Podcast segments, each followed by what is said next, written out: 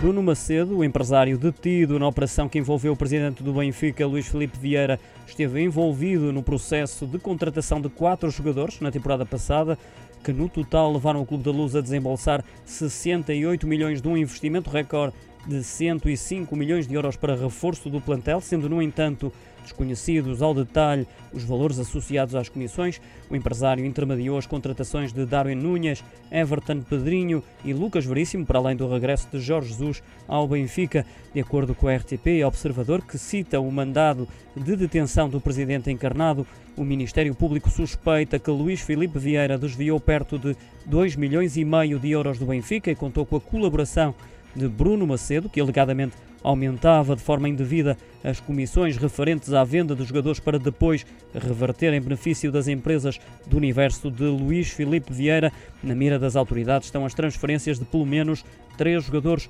os paraguaios Derlis Gonzalez e Cláudio Correa e o brasileiro César Martins.